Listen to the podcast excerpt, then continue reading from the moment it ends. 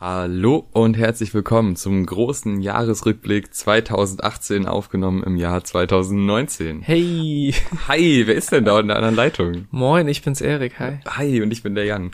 Und wir sind ja das ganze Jahr gereist mit unseren zwei Folgen Podcast, um ja. jetzt nochmal festzuhalten, was das Jahr 2018 uns denn so hinterlassen hat für gute Musik in äh, liebevoll ausgewählten Kategorien. und ich würde sagen, ohne groß zu quatschen, wir machen natürlich am Ende noch so ein schönes Resümee und so weiter und so fort, aber jetzt kommen erstmal knallhart die Kategorien und die Alben.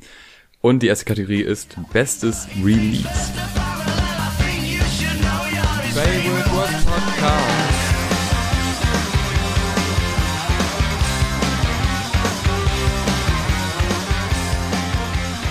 Bestes Release, ähm, das haben wir extra Release und nicht Alben genannt, weil wir auch EPs und so weiter reinbringen wollten wir haben jetzt zehn Alben jeweils. Wir fangen von hinten an und kommen dann zu eins. Was ist denn dein Platz 10, Erik? Also, äh, mein Platz 10 ist eine, eine sehr verrückte Wahl, nämlich das Jetski Tape von James Jetski. Ist ein äh, Rapper aus dem El Guni Lichtgang Umfeld, der meiner Meinung nach so diesen modernen Ami Trap, ich mache Anführungszeichen, äh, Sound es mit als einziger irgendwie cool geschafft hat, das so auf Deutsch zu adaptieren, weil irgendwie gerade auch viele, äh, ich sag mal, ältere deutsche Rapper das so ein bisschen äh, sehr corny machen, so diese Adaption. Und der äh, schafft es irgendwie, das cool zu machen, hat äh, coole Beats, äh, sehr ignorant, sehr stupid teilweise, aber auf jeden Fall sehr unterhaltsam. Ich habe es halt mit reingenommen. Es ist jetzt nicht das durchdachteste krasseste Konzept auf der Liste sowieso nicht, aber ich wollte ihm einfach nur einen Platz widmen, weil es mich sehr unterhalten hat und ich habe im Endeffekt habe ich das so oft gehört dieses Jahr, einfach weil es super Spaß macht, weil er auch äh, witzige One-Liner hat und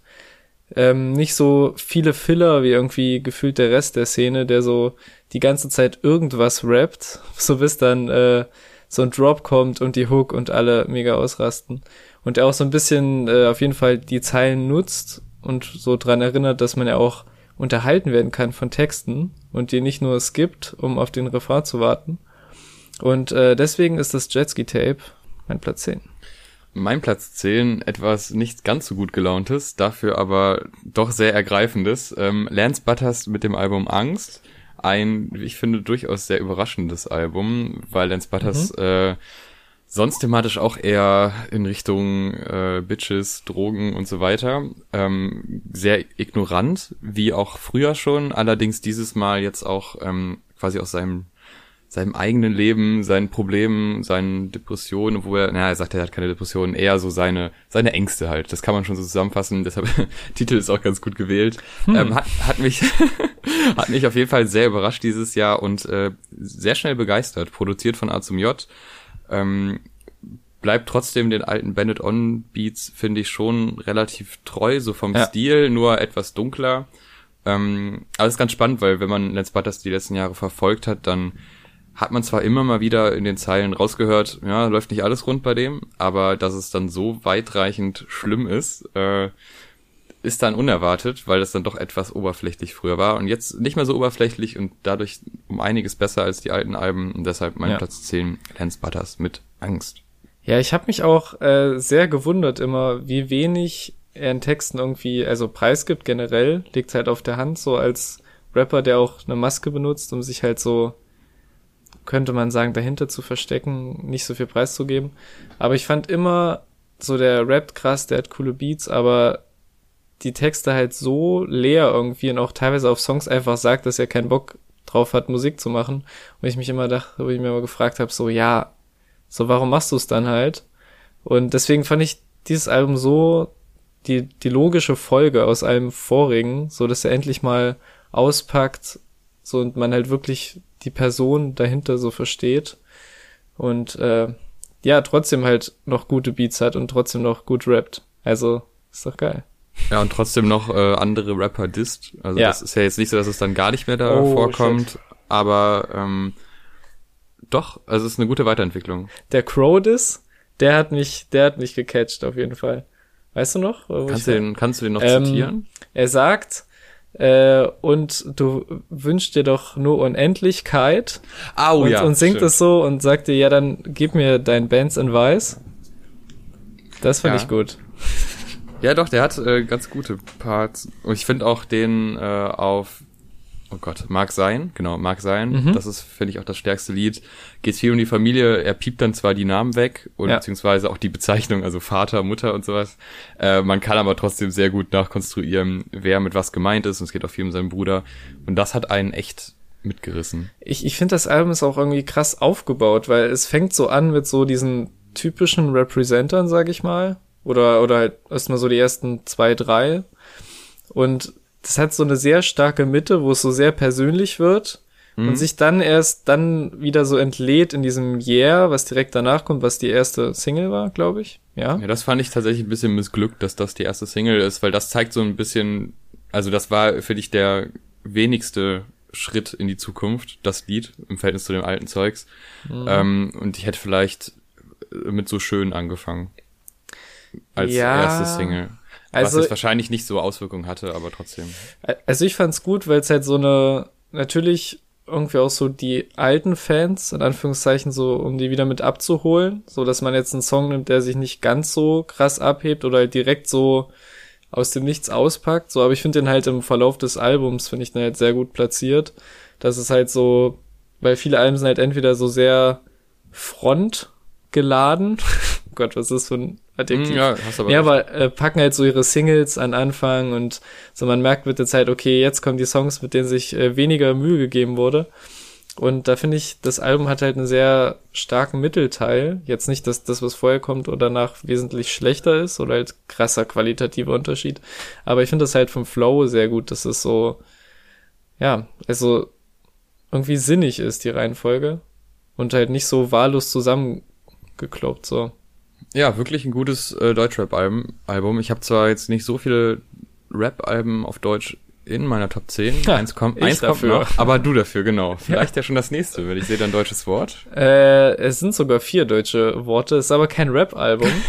ich glaub, das stimmt. Ich will jetzt nicht spoilern, aber ich glaube, es ist das letzte. Nee, okay, es kommt noch ein Nicht-Rap-Album. Aber das nächste Album ist ähm, Vergifte dich von Isolation Berlin. Ein, äh, eine deutsche Rockband, ähm, was im Januar, glaube ich, rausgekommen ist und wo ich jetzt wirklich erst so beim bei der Vorbereitung über diesen Jahresrückblick, ja, weil man kann ja, also wirklich, das muss ich vielleicht mal kurz vorwegnehmen. Leute, die einen Jahresrückblick von 2018 schon in 2018 machen. Ja. Was nachher. sind das bitte für unprofessionelle, also wirklich. Hip-Hop-Journalisten. Ähm, unter anderem. Und äh, ja, und ich habe mich halt, habe mir jetzt so überlegt, bin so die ganzen Release-Listen durchgegangen und dann hat das wirklich so Anfang des Jahres krass rausgestochen, wo ich dachte, fuck, das war auch dieses Jahr. Und das ist wirklich ein krasses Album. Es ist eine sehr düstere Platte, was sich leider auch so ein bisschen durch meine Top Ten sieht, fällt mir gerade so auf.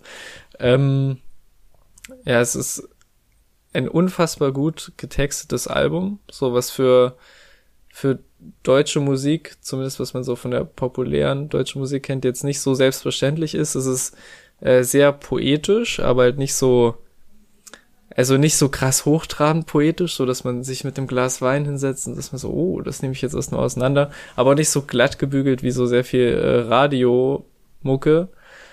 Äh, besser Track auf jeden Fall Serotonin, also wenn ihr die Platte nicht gehört habt, die Band nicht kennt, auf jeden Fall den Song anhören äh, richtig gute Texte, richtig gut gesungen, auch so krasse Intonation. Ist das der korrekte Musik musiktheoretische Begriff? Also ja. äh, es, es wird sehr krass mit der Stimme gespielt. Es gibt so eine äh, so eine Stelle, wo er das Wort Vampir auf eine sehr tolle Art und Weise singt. Kannst du es bitte vormachen? Vampir oder so. okay. so ich werde auf jeden Fall mal reinhören. Das klingt ähm, schlecht. Und das ist, ich habe mir das Wort äh, nicht ohne Hintergedanken rausgepickt, sondern äh, die Platte klingt halt wirklich, als wäre sie von einem immer verrückt werdenderen Graf Dracula geschrieben, der so sehr vereinsamt auf seinem Schloss sitzt und sich so Gedanken über sich und die Welt macht und ähm, mhm. trotzdem sollte man da reinhören, auch wenn man nicht Bock hat, sich wie Graf Dracula äh, auf sein Schloss zurückzuziehen. Äh, sehr gutes Album. Alles klar, klingt vielversprechend. Ähm, ich habe auf Platz neun jemanden, der vielleicht zu den größten Rappern aktuell zählt. Das ist ein wenig überraschend. Ähm, Black Panther von Kendrick Lamar und Freunden. Das war ja ein, ein ich sag mal, Kollabo-Filmmusikalbum. Ähm, überraschend glaube ich schon, dass man ein Album zu einem Film macht, das dann so erfolgreich wird und so gut ist auch. Weil sonst ist es ja eher bekannt für zwei, drei gute Lieder, der Rest ist Trash und dann alle Features, die gehen, damit man Reichweite bekommt. Hat Kendrick, äh, Kendrick Lamar nicht gemacht. Er hat äh, ein richtig gutes Album gemacht, auch mit vielen Features, aber mit guten. Ähm, ich sag mal so, die, die TDE-Connection, die ist da schon sehr hilfreich, wenn man dann Schoolboy Q, Up Soul und so weiter holt. Äh, ein Lied mit Travis Scott, ein Lied mit The Weeknd, ein Lied mit Vince Staples da ist wirklich für jeden was dabei, der was mit Hip-Hop anfangen kann. Den Film selber finde ich äh, mittelschlecht bis scheiße, mhm. aber das Album finde ich sehr gut. Äh, wirklich, also es hat mich ähm, doch sehr begeistert. Ich hatte ein bisschen Angst, weil ich als Kendrick Lamar-Fan, dann hört man so, ja, er macht ein Album zu einem Marvel-Film, dann denkt man sich, oh, geht's jetzt doch los mit dem Kommerzscheiß. Und äh, dann naja. hieß es aber, der bekommt da künstlerische Freiheiten und dies, das, Ananas. Und äh, ich denke mal, also es ist schon poppig, so All the Stars und sowas, das sind schon Lieder, die sehr poppig sind, aber bleibt trotzdem noch im kreativen Kendrick Lamar-Stil und deshalb wirklich ein sehr gutes, sehr solides Album mit sehr, sehr schönen Liedern. Bis auf zwei, drei, die nicht so nicht so toll sind, aber der Rest ist wirklich top. Ja. Viel mehr gibt's aber nicht zu sagen eigentlich. Äh, es ist halt wirklich, ach nee, einfach toll. Keine Ahnung, Kendrick Lamar ist eh immer gut. Äh, das war das einzige Mal, wo ich Angst hatte und er hat mich nicht enttäuscht, deshalb auf Platz neun Black Panther. Ich musste nur eben so lachen, als du äh, Kendrick and Friends gesagt hast, weil ich ja direkt so ein, so ein 90er äh, Sitcom-Intro in meinem Kopf, wo man so, wo sich alle so langsam in die Kamera drehen sind, so, hey, ich bin's der Kendrick. Und ja, dann das könnte, so. ja, das könnte sehr gut passen. Aber was ich da ganz geil finde, sorry, noch ganz kurz, äh, dass der James Blake so oft mit auf die Lieder nimmt. Ja. Das ist wirklich, also er hat ihn ja irgendwie so in das Hip-Hop-Game gebracht. Ich weiß, er hat das schon vorher mit Vince Staples Lieder gemacht, aber die waren nicht erfolgreich. Aber jetzt äh, auch auf einem Album, was später noch kommt, ist äh, James Blake vertreten. Oh. Hm. Und das kann man ja mal richtig gespannt sein. Ne? Oh. Teaser. Ähm, ja, apropos TDE Connection. Ähm, Sehr gut. Mein Platz 8 ist äh, Redemption von J-Rock. Wirklich ein super unterschätztes Ami-Rap-Release, habe ich das Gefühl. Also es, es waren noch nicht alle so zufrieden damit, so, aber für mich war es wirklich also das ist ein gutes äh, so Street Rap Album, würde ich sagen, so in seinem in seinem Kern, was aber auch krasse Ausflüge in andere Richtungen hat. So der eine oder andere sehr poppige Song hätte nicht sein müssen, aber selbst die gehören zu den besseren Rap-poppigen Songs des Jahres. Und einfach, äh, wie immer bei TD eigentlich so krasse Beats aus allen Rap-Untergenres, ähm, krasse Storyteller, weil es ja auch viel um, er thematisiert, thematisiert viel seinen Motorradunfall, den er hatte und so ein bisschen dieser, so dieses, äh, in großer Gefahr schweben und so noch einmal zurückblicken und dann das Licht sehen und wieder im Leben sein und alles, was er aus dieser einschneidenden Erfahrung rausgezogen hat, landet so auf diesem Album. Und deswegen fühlt sich das auch so so, so hungrig an, so als ob er richtig Bock auf das Album hatte. Es sind richtig krasse Banger drauf. Es ist eigentlich alles drauf. Also, wer den Wow Freestyle mit Kendrick nicht gehört hat dieses Jahr, der hat was verpasst. Hat ja auch äh, ähm, Barack Obama empfohlen. In seiner Top-Liste. So. Also meine Liste ist zu einem bestimmten Teil auf jeden Fall Barack Obama approved. Ich weiß nicht, ob er Isolation Berlin und James Jetski auch auf dem Zettel mm, hatte. Ja, aber schon auf der B-Liste. Ja, die sind, glaube ich, knapp rausgeflogen. Aber bei mir genau. bekommen sie eine Chance. Und ähm, ja, bei J-Rock waren wir uns einfach einig. Ja, Shoutout. zu Recht auch. Das äh, würde ich. also das fand ich auch sehr gut, das Album. Äh, vor allem das mit Kendrick, das Lied und das mit J. Cole. Da kann man nicht haten. Äh, wo man auch nicht haten kann. Ähm, oh Gott. Ähm, hier, Mauli, Deutschrap, Autismus und Autotune, auch schon in der Playlist von uns. Ähm, ein Album, was lange erwartet war, weil ich glaube, über zwei Jahre kein Album mehr kam und man gar nicht mehr so wusste, ist er noch sonderlich aktiv, ist er noch bei Immer Ready oder nicht. Dann kam äh, die Single Kugeln und als ich es zum ersten Mal gehört habe, habe ich gedacht, boah, ja, das ist ganz schön viel Autotune-Gesinge. Ähm, aber irgendwie beim zweiten Mal hören schon wieder, mhm, ganz gut. Und dann immer weiter und immer weiter gehört und irgendwann war ich voll drin. Ähm, es ist wirklich sehr ausgefallene Art und Weise, wie er rappt und wie er Beats macht und wie die auch sich steigern oder eben nicht steigern.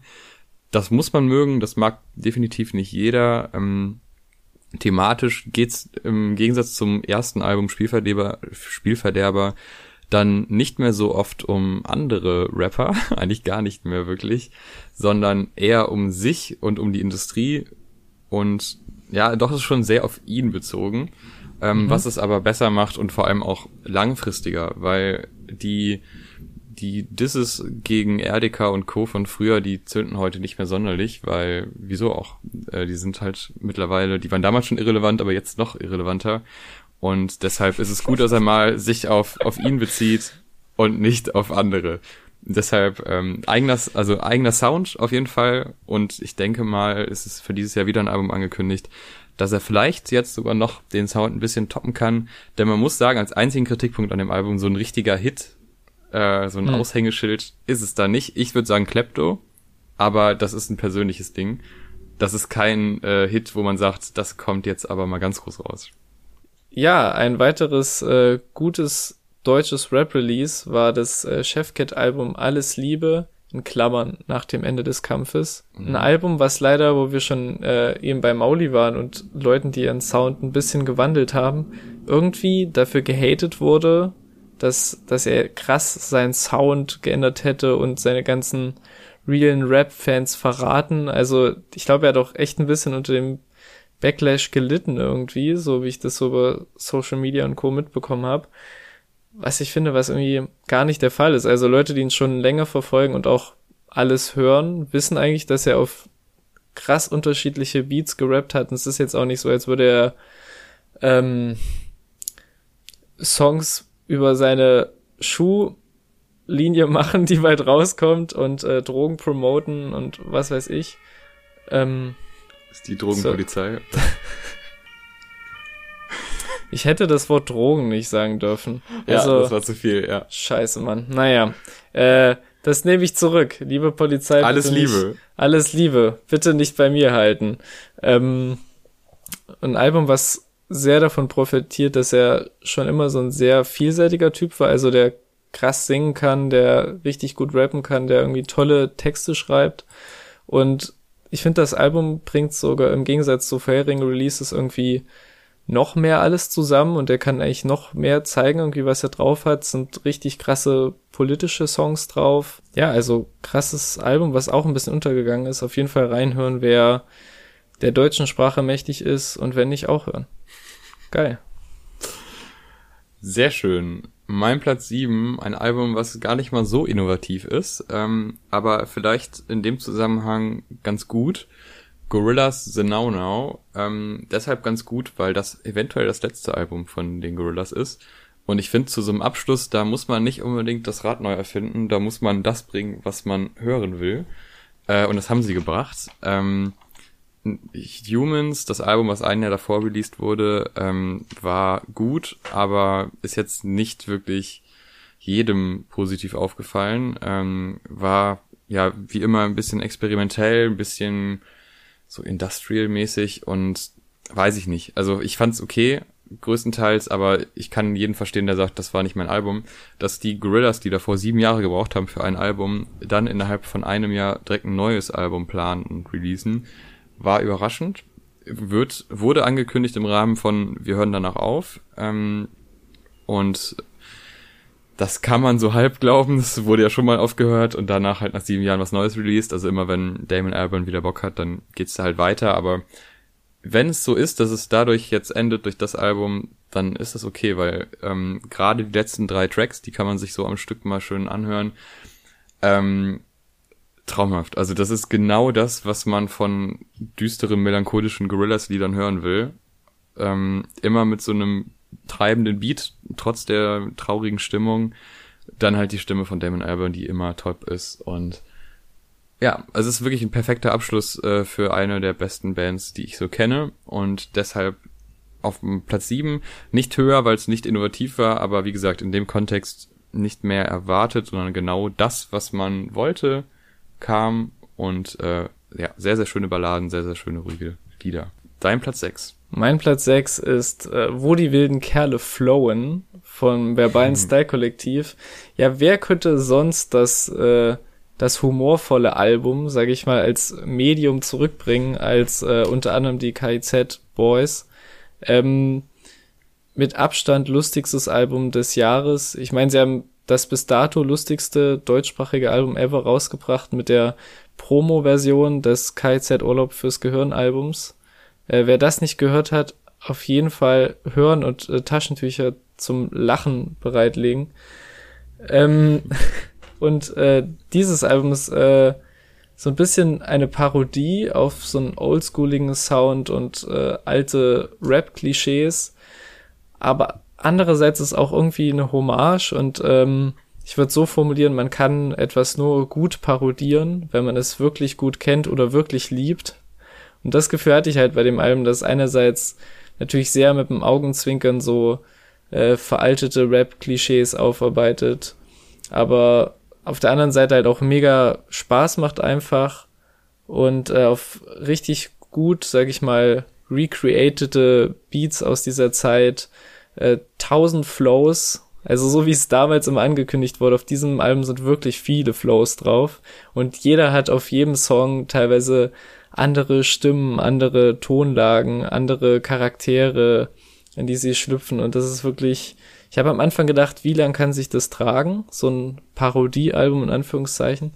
Aber ich habe es im Endeffekt so viel gehört, weil es einfach so viel Spaß macht. Die haben so viele Themensongs auch irgendwie drauf, dass es irgendwie auch sehr abwechslungsreich ist. Und ich habe dieses Jahr nie mehr gelacht als an dem Zeitpunkt, äh, wo Tarek aka MC Flowboarder reinkommt auf dem Kiffer-Song und seine absolute rugger, tiefe, raspy Reggae-Voice auspackt, um zu sagen, dass er kurz äh, die Bong wegstellt. Ich habe am Boden gelegen und also Musik kann auf jeden Fall sehr viel immer noch bewirken und wenn es nur ist, dass man unfassbar viel Spaß hat, richtig oft lachen muss beim Hören von Musik. Äh, überragender Humor einfach und deswegen zu Recht mein Platz 6. So, jetzt ist es nach dem Album sehr schwer, den Übergang zu meinem Album oh zu Gott. finden, weil... Oh Gott, es tut mir so leid. Es war leider, leider nicht zum Lachen. Äh, Mac Miller, Swimming, leider verstorben dieses Jahr, also letztes Jahr. Ähm, und ich weiß nicht, inwiefern das dann in so ein Album mit reinspielt, wenn jemand verstirbt, dass man dann nochmal mit einem anderen Ohr reinhört. Ich muss zugeben, dass beim Release, äh, ich weiß nicht, war das Astro World, was parallel kam? Irgendein Album kam auf jeden Fall parallel, was ja. so sehr viele Banger hatte und wo ich dann in diesem Trap-Musik, äh, krasse Hits, Banger und sowas hören wollte und dann in der ersten Woche gar nicht so viel Swimming gehört habe. Dann aber mit der Zeit, äh, dem, dem Self-Care-Video, mit ähm, Ladders immer und immer weiter in dieses Album reingekommen bin und es quasi dann äh, ja nicht mehr so schnell losgeworden bin. Dann kam der Tod noch dazu, äh, was wirklich tragisch ist, äh, vor allem weil das Album also es hat schon wieder diese traurigen Töne, aber es hat irgendwie so, es klingt immer so ein bisschen hoffnungsvoll und so, als wäre die Situation einfach okay, wie sie so gerade ist, auch wenn sie jetzt nicht perfekt für ihn ist. Und dieses Gefühl und dieses, diesen leichten Hoffnungsschimmer, der wurde jetzt quasi durch den Tod genommen, aber trotzdem ist das man kann fast schon sagen, als Abschluss für seine musikalische Karriere echt ein gutes Album geworden. Also das hat wirklich nochmal den, den Sound gefestigt, weil viele amerikanische Rapper ähm, haben halt das eine Problem, dass sie vom Sound her nicht so wirklich so diesen klassischen Beat haben, den, wo man sagt, ja klar, das ist jetzt ein äh, Mac Miller Beat. Also bei dem spürt man das immer. Man, man merkt so, ja, den, da hat er mit äh, dran gewirkt, da ist ein Klavier drin, da ist irgendwie was Untypisches für Rap drin und das macht es immer so besonders und ja, da ist wirklich ein ganz großer Künstler von uns gegangen ähm, und hat aber noch ein sehr, sehr, sehr, sehr schönes Album hinterlassen. Gut, ähm, äh, thank you. Next. würde ich mal sagen. Ach, sorry, es tut mir so leid. Ähm, ja, mein Platz 5 äh, ist das ähm, Album 1982 von Materia und Casper und ich höre schon das Augenrollen aller, aller Leute. Es ist eine, eine sehr äh, normie Choice. Also es, das Album hat sehr viel Kritik bekommen, weil viele fanden es langweilig. Viele meinen so, ja, jetzt kommen hier die, die Stars und machen ein Album drüber, wie sie oben angekommen sind und feiern sich ein bisschen gegenseitig ab. Erstens, ja, warum nicht? sehr viele Leute machen das seit sehr vielen Jahren. Und zum anderen finde ich es äh, einfach das Gegenteil von langweilig. Also es ist ein super produziertes Album, was einfach Beats hat, auf die ich mir die beiden sehr lang schon sehr, sehr doll gewünscht habe. Also ich bin halt vor allem ein großer Casper-Fan und seit Jahren sagen Leute, wann rappt der endlich wieder richtig so. Und auf dem Album ist es einfach der Fall. Und wirklich allein der Intro-Song, wie auf so einem Action Bronson Type Beat äh, reinkommen und halt so einfach spitten und ein bisschen reminiscen, so, du weißt doch, paar Anglizismen auch noch rein. Mhm. Ähm, nee, aber es ist ein rundum, ich würde echt sagen, fast perfekt produziertes Album, weil auch wie ich, äh, wie man in den Interviews zur Platte erfahren hat, ordentlich Beats geklaut wurden von anderen Rapper-Alben, also unter anderem von, von Yesin für die neue Platte haben sie irgendwie einen Beat genommen, der schon eigentlich gepickt war, oder von einem neuen Fat Tony-Projekt, was kommen soll. Ähm, wie das sich jetzt auf die anderen Platten ausgewirkt hat, wissen wir noch nicht, aber ich kann sagen, es hat sich auf jeden Fall gelohnt. Äh, es sind richtig gute Songs dabei, es ist auch, ähm, wie wir es auch beim Mauli-Album hatten und haben werden, auch ein sehr äh, guter, unkitschiger Song an die Person, mit der man in der Beziehung ist, drauf. Es sind äh, absolute Ausrast-Banger-Songs drauf. Also es gibt wahrscheinlich viele Leute, die Adrenalin haten, aber also das wirklich für mich, wenn wir sehr viel nerdigere Kategorien gemacht hätten, die Snare des Jahres. Also wirklich, wie, wie Casper in seinem Part auf das Wort, ich habe es mir extra aufgeschrieben, Pflastersteine. Also wenn ihr den Song hört, Pflastersteine, das ist mein Moment des Albums unter anderem, äh, wie er da reinkommt und wie einfach, einfach geflext wird. Äh, geile Storyteller drauf, geile Beats drauf, auch unter anderem Produktion von Blut, den ich auch noch äh, später lobpreisen werde. Also auch noch eine so eine so eine Vorstadthymne, sage ich mal, wo man sich natürlich als als Dorfkind dann so ein bisschen denkt, ja, okay, so ein bisschen meinen die mich da auch mit. Ich gehöre da auch schon so diesem Vorstadtding ein bisschen mit dazu, identifiziert man sich ein bisschen mit. Ähm, auch mit Supernova die absolute äh, Stadion-Rap-Hymne, um das böse Wort, was glaube ich seit Jahren nicht gesagt wurde, wieder mal in den Mund zu nehmen. Also ich finde super abwechslungsreiche Platte, ich fand das nicht langweilig. Ende. Das sind ja auch deine persönlichen zehn Lieder. Ich hätte auch, äh, ich hätte auch vielleicht deswegen. nicht die Amazon Reviews lesen sollen, wo ich auch so dachte, wer, hat, hatten die irgendwie Lieferschwierigkeiten oder was, was, wo kommen die schlechten Amazon Bewertungen her? Ja. Und da habe ich einfach den Hass des Grauens bekommen und war so, ach Leute. Ähm, ein Album, was auch sehr gut produziert worden ist, äh, was jetzt nicht sonderlich viel Hass abbekommen hat, obwohl es jetzt auch nicht sonderlich also ich sag mal so, die Erwartungen waren doch etwas höher an das Album, aber es wurde meiner Meinung nach eigentlich schon eingelöst. Travis Scott mit Astroworld. Ähm, Travis Scott hatten wir ja, glaube ich, schon mal drüber geredet in einer anderen Folge des Podcasts, dass wir hört's nach, Leute, eigentlich erst seit diesem, dass wir ja genau, dass wir eigentlich erst seit diesem Album äh, wirklich Travis Scott Fans sind. Ähm, ich habe es beim ersten Mal hören dachte ich so, ja, ist Trap, alles klar, kenne ich. Dann kamen so Lieder wie Sicko Mode, wo ich am Anfang dachte, hm, bisschen schnell die Beat Switches und dann nach zwei, dreimal hören, oha, das ist ja richtig gut. Ja. Ähm, man muss sich dran gewöhnen an das Album, was mich überrascht hat. Ich hätte nicht gedacht, dass man bei so einem Künstler jetzt große Gewöhnungsphasen haben muss, weil der Sound ja dann doch sehr oft schon von anderen kopiert wurde. Aber der hat es wirklich auf dem Album sehr, sehr stark gemacht. Äh, allein das Intro Stargazing äh, Gazing ist auf jeden Fall auch ein Top-Lied. Ähm, ja, Sicko Mode natürlich, kennt jeder. Ähm, was ich sagen muss, was mir nicht so gefallen hat, sind die Dinger mit The Weeknd, die zwei Lieder, die finde ich so ein bisschen ja. überflüssig. Es ist allgemein lang irgendwie, obwohl es jetzt gar nicht so viele Tracks hat, aber es kommt mir relativ lang vor. Aber es ist wirklich ein toll produziertes Album, ein gut durchdachtes Album. Diese ähm, ja, ist das Jahrmarkt, Kirmes, so in die Richtung äh, Freizeitpark-Thematik. Kirmes. Gefällt mir auch so gut. Ja, Ich stell mir gerade so Travis der Scott Rheinländer. auf so einer Lo auf so einer lokalen Kirmes einfach hier irgendwo in Deutschland.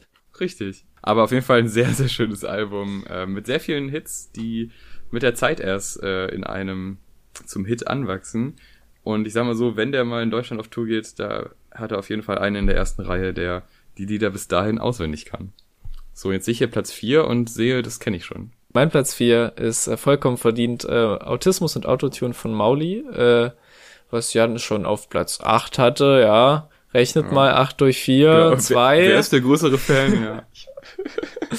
Ähm, ja, ein super Album, was äh, super selbst produziert wurde, wo der Sound konsequent weiterentwickelt wurde, wo, wie Jan auch schon richtig gesagt hat, äh, textlich ein Switch äh, stattgefunden hat von ich name-droppe Leute zu Recht, teilweise auch, die scheiße sind und ähm, ja, sehr sehr tief blicken lässt, teilweise jetzt auf der Platte und wo man auch äh, wirklich merkt, meiner Meinung nach, dass äh, er viel mehr irgendwie Kontrolle, dadurch, dass er mehr Kontrolle über die Produktion hatte, auch irgendwie viel krassere Harmonien irgendwie findet auf der Platte, er, weil er wirklich eins wird mit den Beats teilweise und man, man kann den Sound mögen oder nicht. Ich finde es einfach nur äh, super konsequent umgesetzt, ähm, mit Licht, ein super toller, rührender Song auf einem Mauli-Album. Also hättest du mir das wirklich vor drei oder vier Jahren gesagt, wäre ich so, what? Aber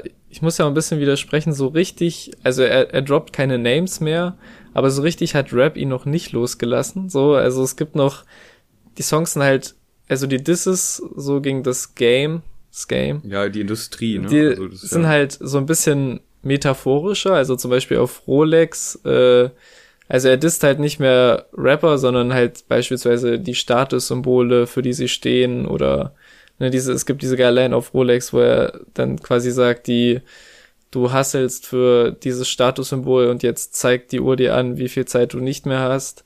Und das ist halt, wie du schon gesagt hast, so viel äh, langwieriger und zeitloser als so ein Name-Drop und wen zu dissen, der mit seiner glitzernden Rolli äh, flext, als äh, ja so einen Song zu machen. Und ich finde halt in die Richtung kann es einfach nur weitergehen. Also von mir aus sogar noch weiter weg von Rap, wirklich. Nur noch Mhm, in, in der eigenen Blase abhängen und auf seinen eigenen Beats äh, singen, bis es richtig geil harmoniert.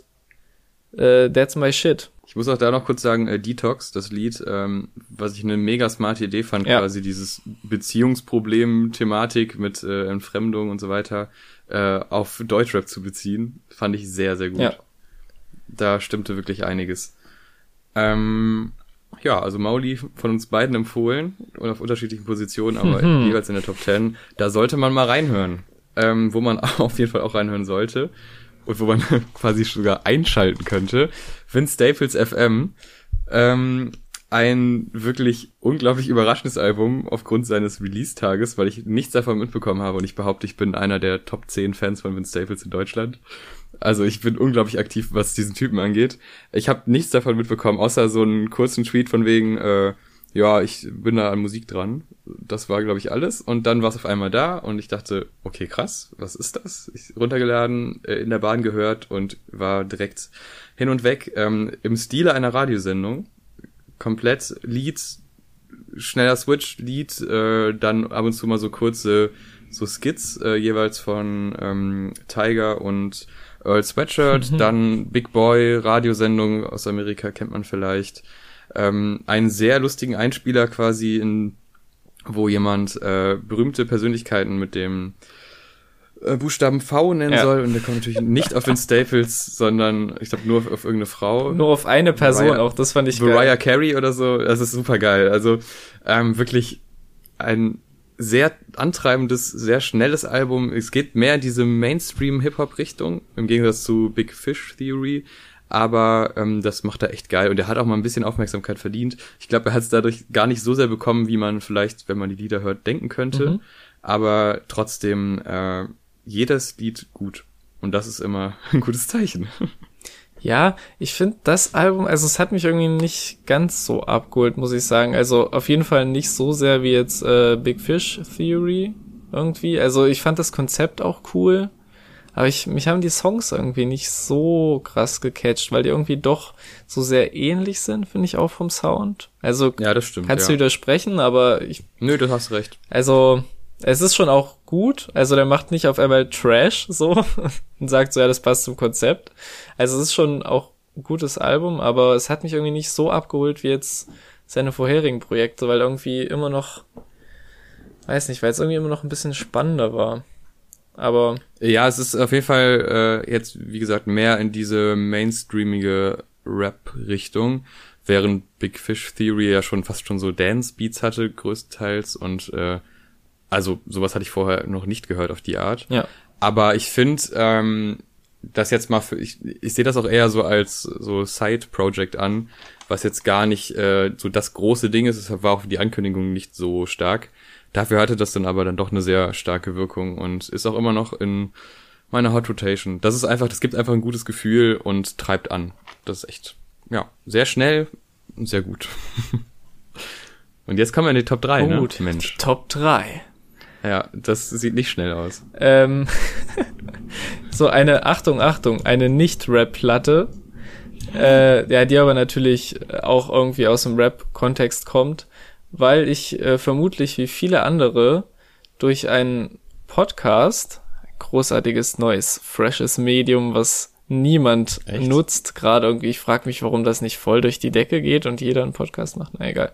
Komisch. Ähm, Nämlich meine Nummer drei ist äh, Zores von Drangsal. Ähm, der auch in diesem Jahr, das erfahrt ihr dann in unserer Top 20 der besten Podcasts, die direkt im Anschluss äh, kommt. so spätestens jetzt haben wir keine oh, Zuhörer fuck, mehr. Ähm, nee, das wird eine Spezialfolge, Leute, bleibt dran.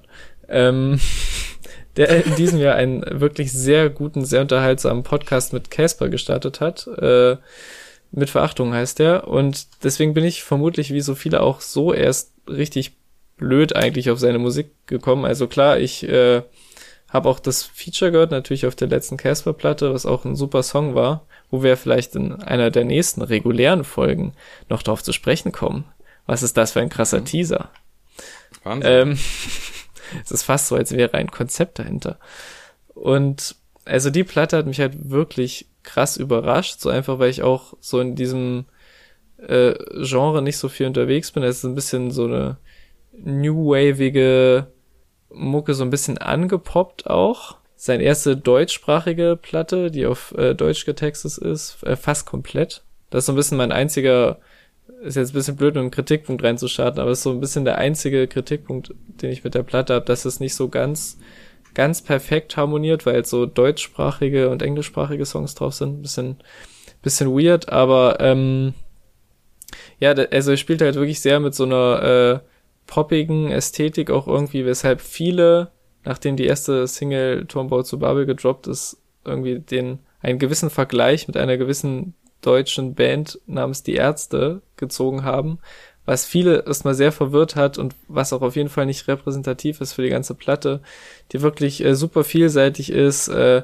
richtig toll getextet auch, also dass die Texte auf dem Album irgendwie ausmacht, die sie lösen irgendwie fast jedes Mal, wenn ich die Platte höre, irgendwie eine andere Assoziation aus. Also es geht auch viel um sich selbst finden und irgendwie um Jugend und Erwachsenwerden und sich loslösen und so ein bisschen so Selbstbestimmung. Also es werden sehr viele Themen angerissen und die, so die Songtexte sind halt nicht eindeutig interpretierbar, was jetzt nicht heißt, dass die irgendwie keine Bedeutung haben oder so allgemeingültiges Gefasel sind, sondern ich meine das schon, die sind sehr ausdrucksstark, aber lösen halt irgendwie jedes Mal was anderes in mir aus. Äh, sehr faszinierende Platte, die mit einem riesigen Knall anfängt. Also auf jeden Fall nicht irgendwie Singles hören und irgendwie sich unchronologisch durch YouTube klicken, Leute.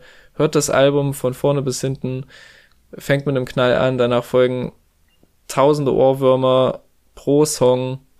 Geiles Album, Platz drei. Punkt.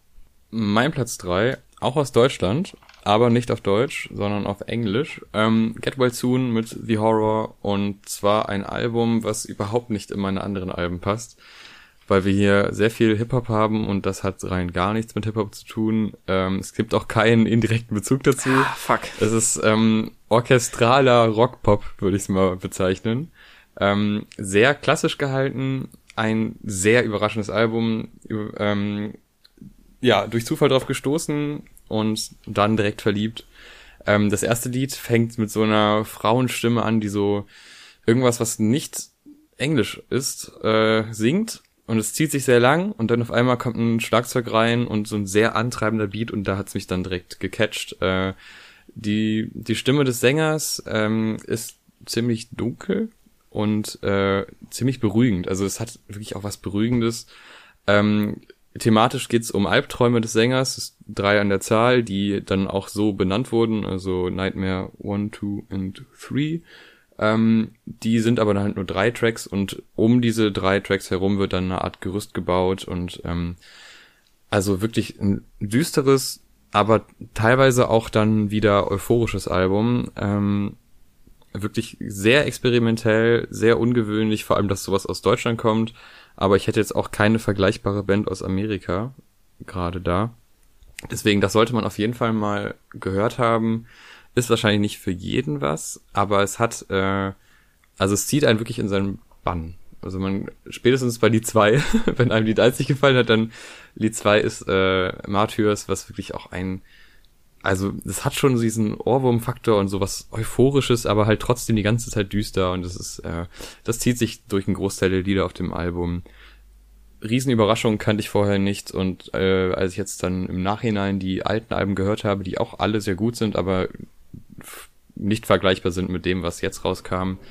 Äh, wirklich eine sehr, sehr tolle deutsche Band. Die sollte man definitiv auf dem Zettel haben. Was man auch auf dem Zettel haben sollte. ja. Ist ähm, das Album Some Rap Songs von Earl Sweatshirt. Eine Platte, die mich wirklich, also wir hatten die ja in einer unserer, wie viele Folgen haben wir nochmal? 1000? Kann das sein? Ah, ja. Eine unserer, so viele Folgen, wie er ähm, Platzierungen hat. Äh, Zwei. Ah, das ist genial. Das war richtig gut. Wahnsinn. Ähm, war nur, glaube ich, grammatikalisch falsch, aber ansonsten total gut. Ich habe kurz überlegt, okay, fuck, wie viel Platzierungen hat der? Nee, hab, äh, Platz zwei, genau, das war der Fehler. ich habe kurz überlegt, scheiße, wo will er hin? ähm, und ja, äh, ein Album, was mich wirklich in der kurzen Zeit richtig krass in seinen Bann gezogen hat. Ähm, jeder Song ist irgendwie so vielschichtig, so allein teilweise durch die Unterschiede zwischen dem, was er äh, rappt, was er erzählt und den Beats sind teilweise so krass, dass irgendwie man hört den Song zum ersten Mal und es gibt wirklich, das sind schon die Ausnahmen, so ein, zwei Songs auf dem Album, wo der Beat so ein bisschen, äh, ja, ein bisschen fröhlichere Stimmung verbreitet und so ein bisschen das Gefühl von, äh, weil es in den Texten halt viel um seine Depression und Dämonen geht, sage ich mal, und es da wirklich ein, zwei Beats gibt, die halt wirklich so ein bisschen äh, positiver sind und denkst so, ja, okay, mal ein positiverer Song, dann konzentriert mich, man sich beim nächsten Mal mehr auf die Texte und merkt einfach, okay, das ist eine, einer der abgefucktesten und tief abgründigsten Texte und so zieht sich das irgendwie durch das ganze Album, wo er teilweise auf wirklich Skelette von Beats rappt, könnte man sagen.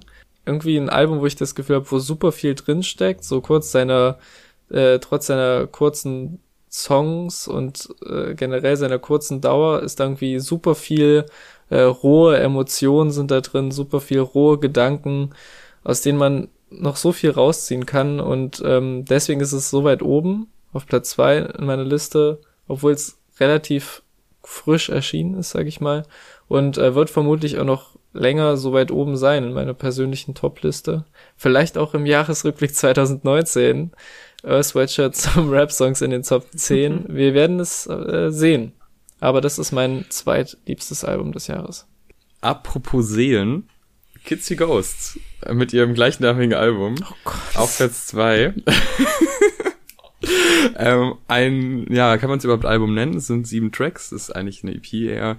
Ähm, Kanye West und Kid Cudi vereint, äh, nachdem beide schwere, schwere, schwere Zeiten durchgemacht haben, ähm, tun sie sich zusammen auf sehr düsteren Beats, was sich äh, in meinen Beschreibungen oft wiederholt, weil ich offensichtlich sehr düstere Alben gehört habe. Same. Ähm, ja, voll, ne?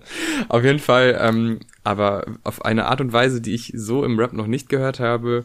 Ähm, Kanye West, eh so ein schwieriges Thema und ich muss auch sagen, als es rauskam, ich war noch nicht so in diesem Kanye West Ding drin und hab's gehört und dachte so, ja, was macht er jetzt krakakaka in einem Lied und wieso heult er jetzt die ganze Zeit ein Baby im Hintergrund? Awkward, so, wenn man es nebenbei hört, wenn man aber einmal so ein bisschen auf die Schiene von ihm kommt und sich ein bisschen damit befasst, dann kann dieses Album wirklich äh, ordentlich Wirkung haben. Ähm, ich finde auch dieses Konzept mit sieben Liedern gar nicht mal so scheiße. Hatten wir eben auch schon die, die Aufmerksamkeitsspanne, die lässt schon so ein bisschen nach und da finde ich sieben Tracks tatsächlich sehr gut. Ich glaube, es geht ungefähr 24 Minuten lang oder so. Ähm, aber dafür wirklich jedes Lied äh, gut, einfach. Also das vor allem Reborn und äh, ja, ja, die anderen, die tun sich nicht so viel, da ist dann nicht mehr so ein Riesenunterschied. Aber auf jeden Fall Reborn ist so, das sticht schon so ein bisschen heraus. Äh, ähm, ja, sehr experimentell, sehr gewagt insgesamt, auch über ihre Probleme so zu berichten, wie sie das da tun. Und äh, aber man merkt so ein bisschen diesen, den Frust, den beide haben, oder das Leid, was sie durchgangen sind. Und das äh, haben sie da künstlerisch sehr schön dargestellt. Und deshalb äh, auf jeden Fall ein sehr, sehr verdienter Platz zwei. Und auf meiner Platz eins, auf meinem Platz oh eins ist ebenfalls äh, sehr experimenteller Rap aus den USA. Und zwar das neue Brockhampton Album Iridescence. Ich habe lange überlegt, so was in diese Top 10 kommt und lange überlegt, vor allem was auf die Eins kommt von diesen ganzen Alben. Und im Endeffekt muss ich echt danach gehen, so was hat mich wirklich am meisten begeistert, was habe ich am meisten gehört äh, für welchen Künstler habe ich am meisten Geld aufgebracht, um Merch nach Deutschland zu importieren. Und da gab es auf jeden Fall äh, wenig anderes dieses Jahr, was mich echt so umgehauen hat wie das Brockhampton-Album. Es ist für mich persönlich noch krasser als die Saturation-Trilogie, wo irgendwie viele nicht der Meinung sind, weil es sind auf jeden Fall weniger Hits drauf und weniger leichtfüßige Songs, nenne ich es mal, sondern sie haben irgendwie, also sie sind halt professioneller geworden, so allein durch die Umstände und Label-Deal. Und das Album wurde auch zu großen Teilen in den Abbey Road Studios in London aufgenommen. Und trotz dieser Umstände haben sie sich trotzdem geschafft, so ihre, das, was sie interessant macht, zu bewahren und meiner Meinung nach noch experimenteller zu werden sogar und es sind halt wirklich unfassbar krasse experimentelle Produktionen auf dem Album, super heftige Beats, teilweise äh, fast in Kitsch grenzende Love-Songs, die aber irgendwie so einen Twist haben, dass sie irgendwie einfach perfekt sind. Es gibt riesige Wände von Streichern auf der Platte, was man auch jetzt nicht auf jedem Rap-Album in geil hört. Äh, die unterschiedlichen Member ergänzen sich so krass durch ihre unterschiedlichen Stile, unterschiedlichen Stories, wie sie mit äh, dem aufkommenden Fame und dem Hype umgehen, Probleme, die sie untereinander haben. Es ist wirklich so krass viel da drin und so viel unterschiedliche Produktionen. Manche Sachen haben schon so, so, so elektronische Elemente, also irgendwie schon fast so Techno-mäßig. Also es ist wirklich, es ist eine ganz, ganz viel drin in dieser Platte. Und äh, auch wenn man einfach nur auf krasse Beats Leute krass bitten hören will, kann man es hören. Aber wenn man sich drauf einlässt, ist so viel einfach da drin. Das ist so ein krass vollgepacktes Album. Und auch, glaube ich, echt das längste auch trotzdem auf der Liste und trotzdem hört sich's super krass weg, weil ich irgendwie von der ersten bis zur letzten Sekunde super fasziniert bin von allem, was die Jungs da zusammengebastelt haben. Deswegen ist das meine Nummer eins. Meine Nummer eins, ähm, nicht äh, aus einer Gruppierung, sondern ein einzelner Künstler, auch Amerika, auch Hip-Hop, Denzel Curry mit Tabu. Und das war ein Künstler, den ich erst dieses Jahr entdeckt hatte.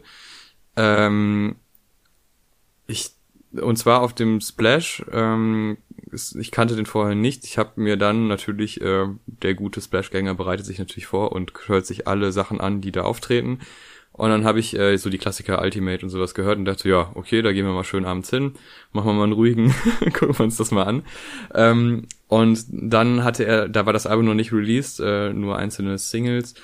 Und ja, da hat er dann ein paar gespielt und man dachte sich bei jedem Lied, was da neu angekündigt wurde, und er immer so, ja, jetzt kommt ein neues Lied, ich hoffe, ihr habt da Bock drauf, ja. Ähm, und man dachte sich immer, wow, okay, das wird geil. Wenn das rauskommt, das wird geil. Und so war es dann auch. Cloud Cobain war ja dann auch der größte Hit. Äh, den er dann bis jetzt released hat. Und ähm, released wurde das Album in drei Akten, jeweils vier Tracks, also insgesamt zwölf.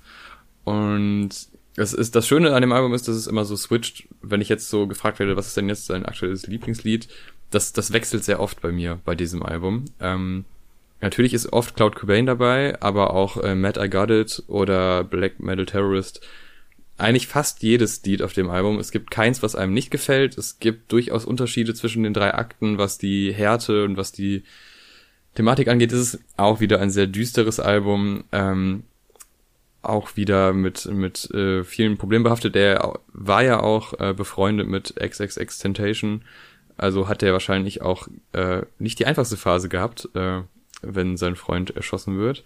Ähm, aber wirklich, die Energie auf dem Album ist mit keinem anderen Rap-Album, was letztes Jahr rauskam, vergleichbar. Ähm, es ist wahrscheinlich sogar erst der erste große Schritt in den richtigen Erfolg von Denzel Curry, weil ich kann mir nicht vorstellen, dass das jetzt schon das Peak ist, weil da geht definitiv noch mehr. Der ist unglaublich talentiert, unglaublich versiert und äh, haut da einfach Bar nach Bar raus äh, und man denkt die ganze Zeit, yes, geil. Und die Beats, also alles ist gut es gibt diese etwas ruhigeren Lieder, äh, so ein bisschen so zum Mitsingen und zum Mitwippen und dann gibt's aber auch die, die harten, halb geschrienen mit so ein bisschen Metal-Verbindung. Äh, ist wirklich Wahnsinn, das Album. Von vorne bis hinten top. Und deshalb mit, fast schon mit Abstand meine Nummer eins. Ja, Mensch, das waren jetzt mal 10 mal 10 Alben, ja, nicht ganz. Und wir müssen eh noch Mauli ausrechnen, aber 2 mal 10 waren es dann doch. Ähm, minus Mauli einmal ähm, Alben. Jetzt weiß man, was wir so hören. Absolut spannend. Da sind hoffentlich einige Tipps bei für alle. Ähm, es erwarten noch mehr Kategorien auf uns. Aber das hört man dann wahrscheinlich in der nächsten Folge. Bis dahin, ciao. Tschüssi.